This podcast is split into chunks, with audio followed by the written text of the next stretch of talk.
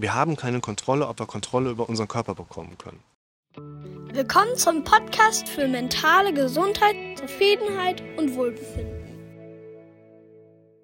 Eine, ich denke mal, es ist eine Zuschauerin, hat da zwei ganz interessante Kommentare unter unterschiedliche Videos gepostet. Ich bringe die mal in einem Video zusammen, weil sie aus meiner Sicht auch relativ gut miteinander verknüpfbar sind. Es geht einmal um die Frage, wie das in Bezug auf Depressionsdiagnostik und Serotoninhaushalt ist, beziehungsweise eben auch in Bezug auf die entsprechende Thematik, wie gehen wir mit Gefühlen um, wie kann man entsprechend aus negativen Gefühlsgrundlagen heraus dann entsprechend auch die Ziele für sich so ein bisschen herausarbeiten. Zum einen, wo es um die Depressionsfrage so ein Stück weit geht, Serotonin spielt hier eine Rolle, ich habe laut Diagnose eine mittelschwere Depression. Das wäre nach ICD-10, 10. Auflage, die wir aktuell immer noch nutzen. Es gibt so ein paar Leute, die kommen dann mit der 11. Auflage um die Ecke, die ist noch gar nicht offiziell freigegeben in dem Sinne.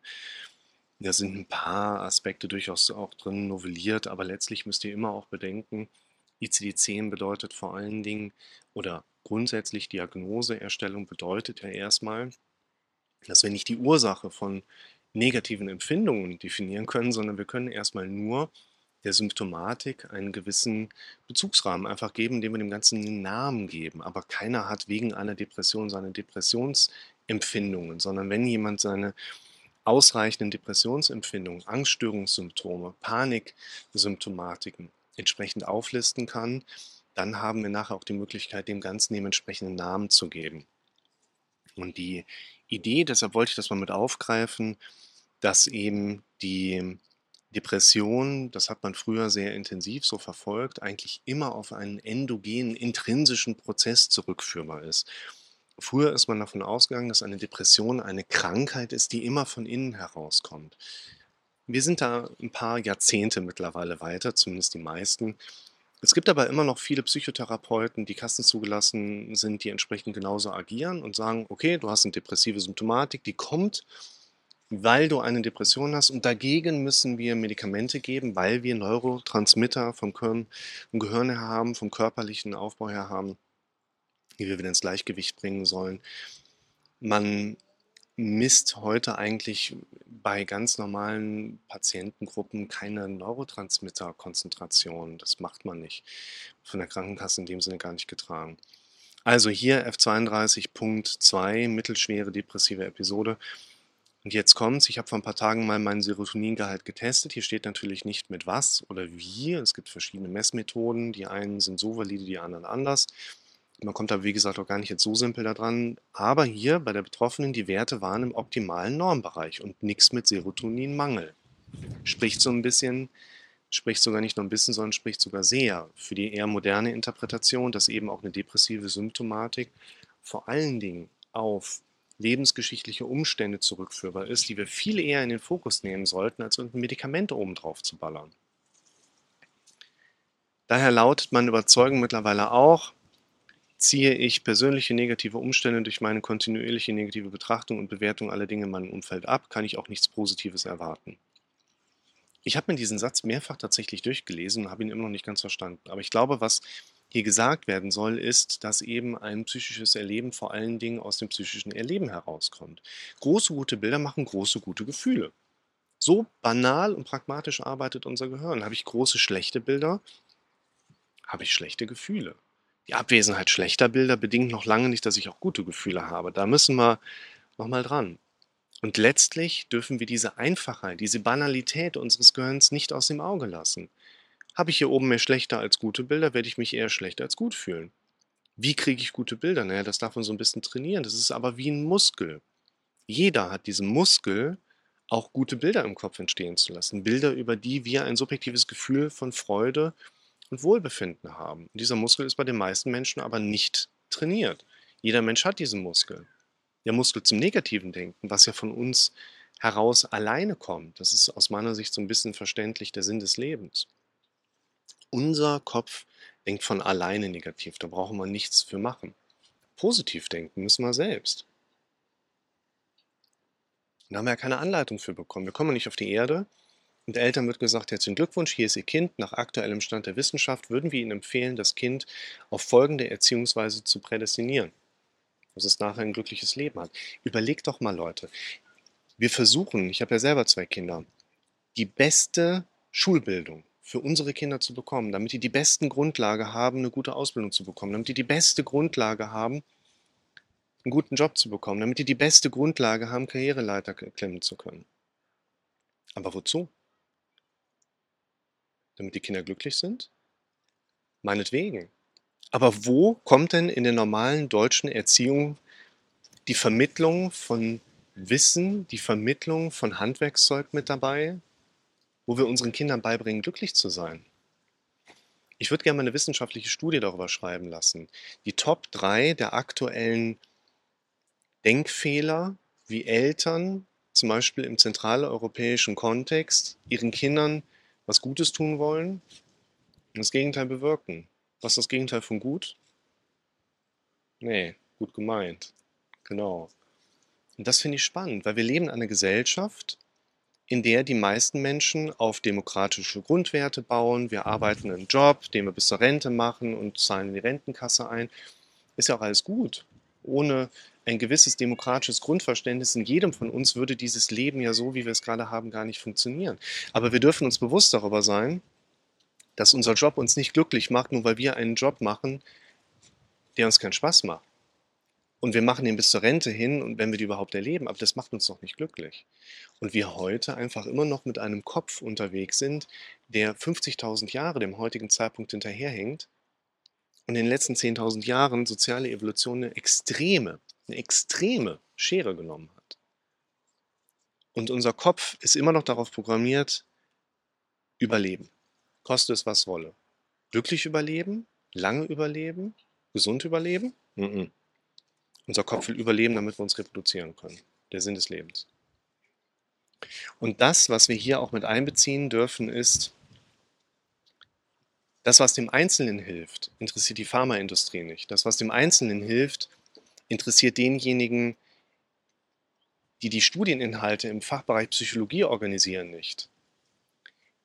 Die klinische Psychologie hängt den aktuellen Prozessen da draußen immer hinterher. Das hat einfach unser Bildungssystem an sich. Das ist auch okay so.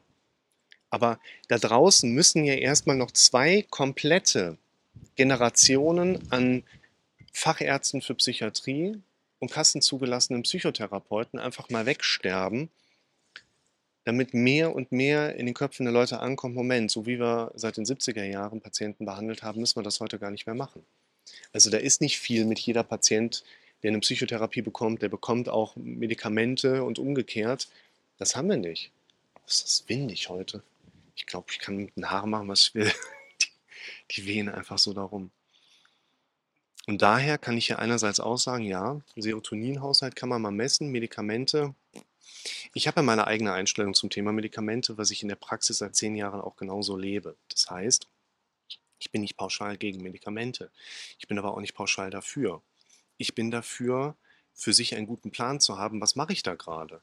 Wenn ich für mich weiß, ich will nicht zurück zu meinem alten Leben, weil wir reden ja in der Regel darüber, dass das alte Leben, was jemand bisher so erlebt hat und gelebt hat, die Grundlage dafür mit hochbrachte, überhaupt Antidepressiva nehmen zu müssen. Macht ja gar keinen Sinn. Wir brauchen also Leben 2.0. Und ich quatsche mit den Leuten gerne darüber, dass eben ein Leben 2.0 im Unterschied zum bisher erlebten Muster eine Relevanz darstellt, die fokussiert werden darf, weil ansonsten kommen wir von der depressiven Symptomatik einfach nicht weg. Ganz banal, wenn wir nicht die Dinge machen, die wir machen wollen, erleben viele Dinge, die wir machen, die wir eigentlich nicht machen möchten.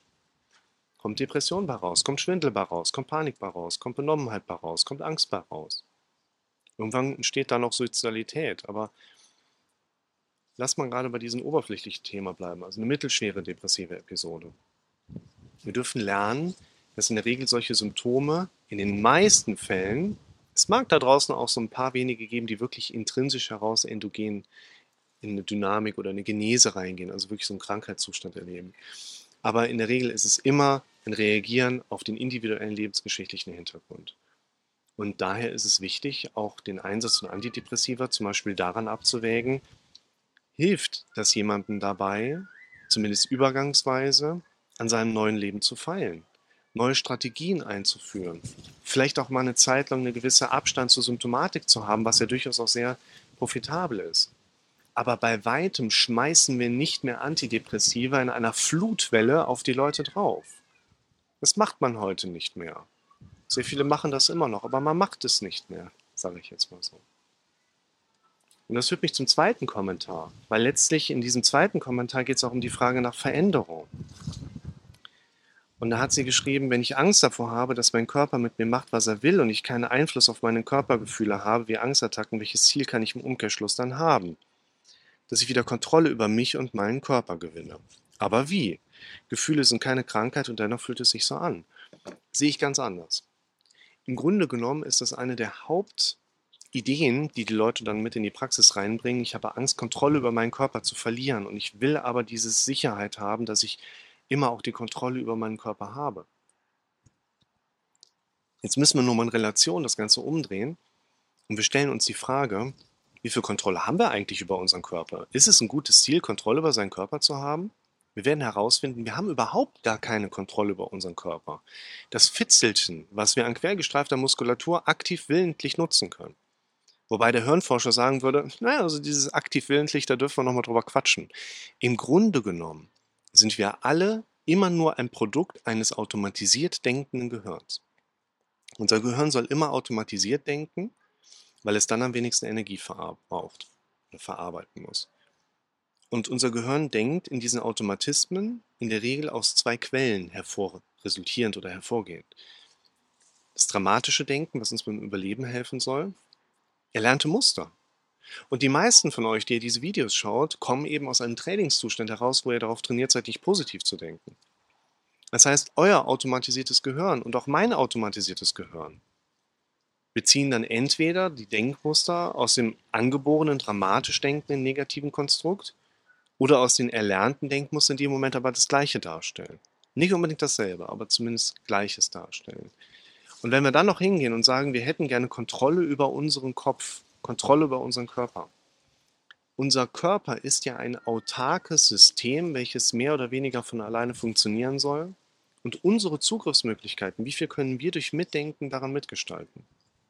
Minimal.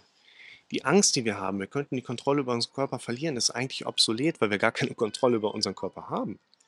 Und dadurch ist es auch nicht sinnvoll, jetzt über ein Ziel zu reden, wie kannst du es schaffen, Kontrolle über deinen Körper zu haben, wenn es für uns überhaupt nicht machbar ist.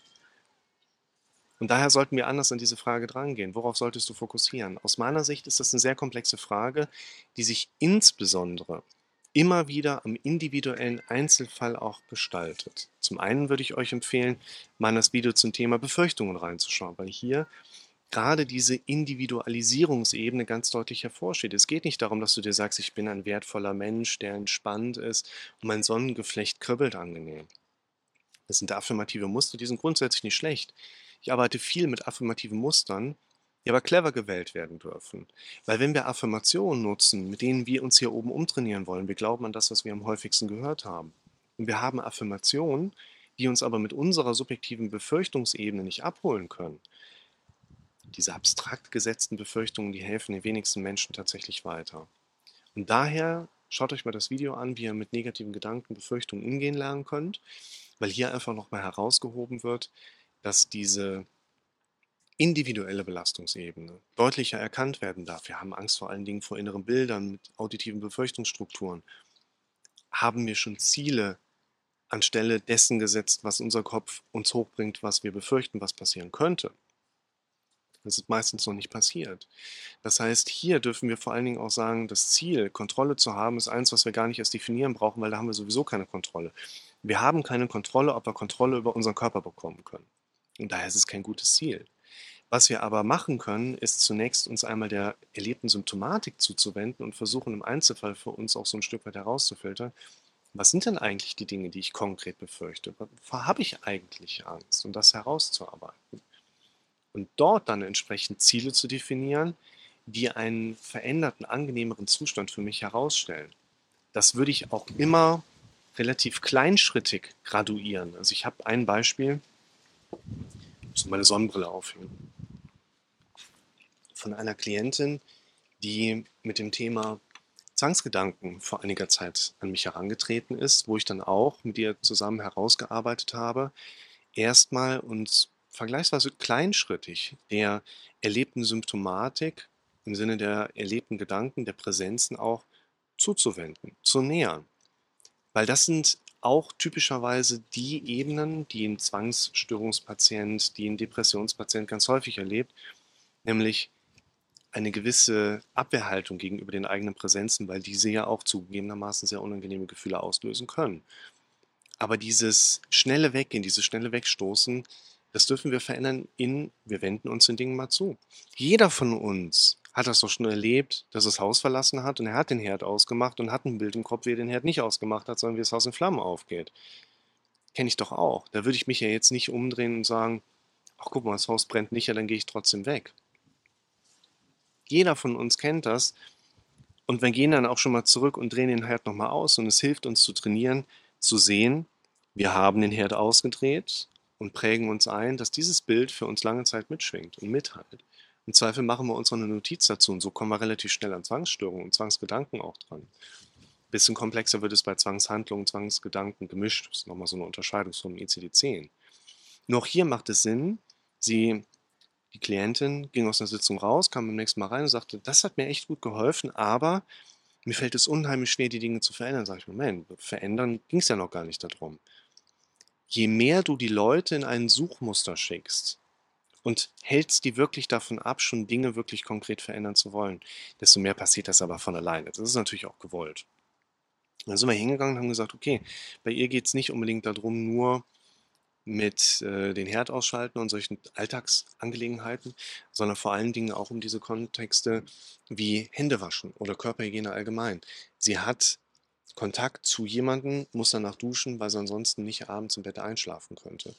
Und aus meiner Sicht ist zum Beispiel dieser Veränderungsschritt nicht, ich habe jetzt das Problem und fokussiere darauf, wie ist es, wenn ich das nicht mehr habe sondern wir dürfen das kleinschrittiger graduieren. Das ist ähnlich wie mit Bauchschmerzen. Wenn ich Bauchschmerzen habe und suggeriere mir ein Ziel, wie es ohne Bauchschmerzen ist, ist das ja eigentlich nicht vernünftig definiert, weil wir die Abwesenheit von etwas definieren.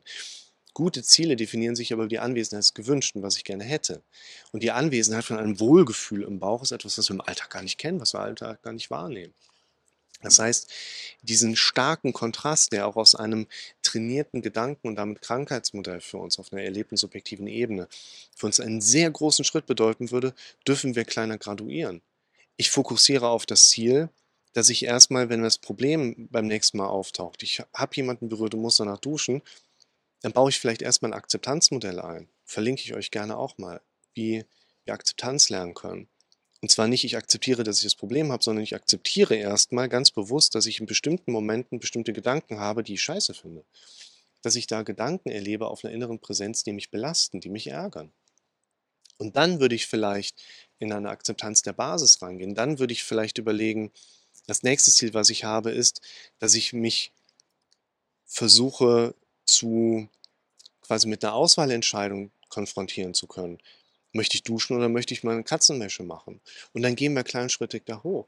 Das heißt, hier würde ich tatsächlich auf diesen Kommentar auch erstmal sagen, es geht nicht darum, dass wir ein Ziel definieren könnten, was der Kommentarstellerin ja offensichtlich selber schon schwierig gefallen war, wo wir sagen könnten, okay, so definiere ich das jetzt und so weiß ich, ich habe Kontrolle über meinen Körper. Eine Ersatzdefinition kann ich jetzt so schnell auch nicht geben, weil ich den individuellen Hintergrund nicht so gut kenne. Aber ich glaube, durch dieses Strukturmuster, was ich gerade versuche so ein bisschen anzureißen, versteht ihr ganz gut, dass das Definieren solcher Ziele, Definition, Ziele, Muster für uns wirklich ein ganz wichtiger Punkt ist. Das aber auch etwas ist, was wir vergleichsweise vielleicht mit dem Begriff auch umschreiben können, dass wir Pläne schmieden. Schmiedeprozess ist nicht, dass wir einmal irgendwo draufhauen und gut ist. Ein Schmiedeprozess gestaltet sich durch repetitive, wiederholende Einflussmuster. Und so dürfen wir auch anfangen mit zum Beispiel diese Fragestellung. Würde ich euch auch empfehlen, das euch mal anzugucken, wie wir einfach, ganz normal, banal im Alltag, also nicht normal, sondern vor allen Dingen einfach, easy peasy, unser Gehirn anfangen können zu nutzen, anstatt es nur zu besitzen. Schaut euch mal das Video dazu an, wie wir auf gute Ideen kommen. Und so dürfen wir anfangen im Alltag, uns, zum Beispiel wie jetzt bei dieser Kommentarstellerin auch, uns mit anderen Fragen zu beschäftigen, und auch was die Ideen, die darauf kommen, also im Sinne die Antworten, die unser Gehirn uns dazu gibt, in eine Art Empfangsmodus zu gehen. Und wir dürfen lernen, im Alltag mehr mit diesen Fragen zu hantieren, mehr Antworten kommen zu lassen, woraus mehr Fragen resultieren, woraus wieder mehr Antworten kommen, die mir in meinem Leben einfach helfen, an der Basis insofern auch an das Thema zu kommen, dass mein Gehirn mir über Depressionssymptome nicht mehr aufzeigen muss, bitte so nicht mehr weiter.